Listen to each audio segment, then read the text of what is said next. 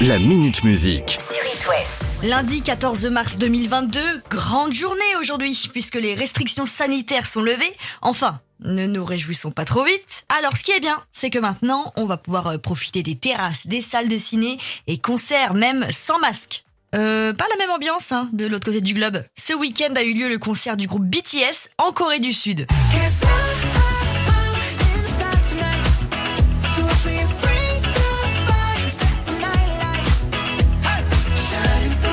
Là-bas, c'était euh, c'était compliqué. En raison de la flambée du variant Omicron, le concert ne ressemblait pas à ça, mais à ça. De nouvelles mesures sont entrées en vigueur. Il était interdit de se lever, de hurler, de chanter et même de sourire. Quoi? Oui, oui, c'est pas une blague. Par contre, des claquettes étaient distribuées au public pour reproduire le bruit de la foule en délire. Je crois qu'on aura tout vu. Je savais pas que ça existait. Et je savais pas que ça existait.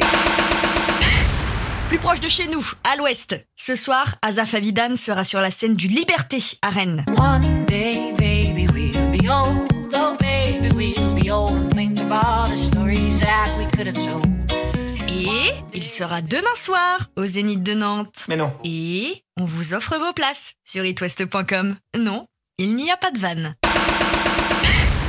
Début janvier 2022, le groupe euh, Muse avait posté un nouveau single sur les réseaux Won't Stand Down.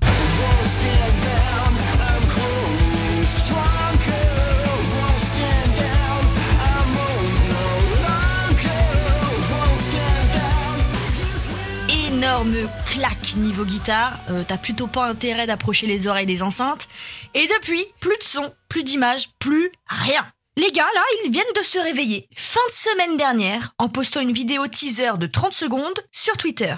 Dans une ambiance un peu désert, on voit des hommes tenter de relever des énormes statues qui ressemblent à des pharaons en forme de tête humaine. Non, mais moi, je comprends pas trop euh, tout ce qu'on nous dit là. Oui, bon, je peux pas faire mieux niveau description. Et selon les fans, ça représenterait la future pochette d'album qui pourrait s'appeler We Love the People. Et certains ont même réussi à lire des titres de chansons. C'est de la bonne. Stop aux théories du complot. L'album sortira quand il sortira. La seule chose qu'on sait, c'est qu'ils font trois festivals français cet été et même pas un chez nous.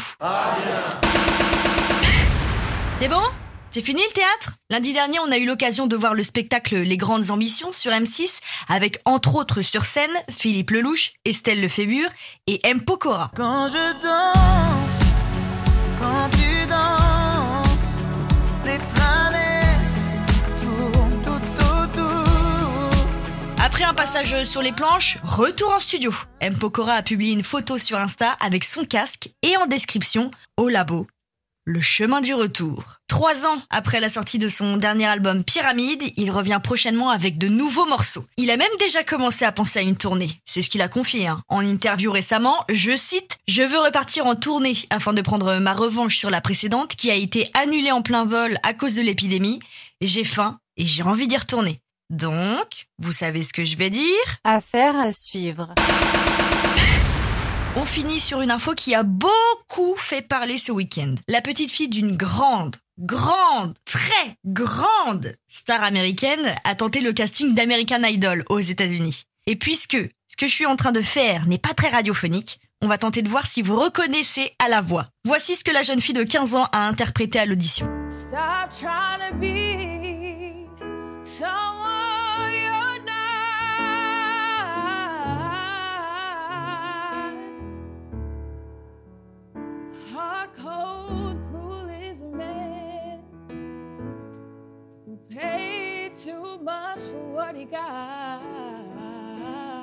Jusqu'ici, on se dit que c'est une candidate comme les autres. Et là, la version originale de cette chanson.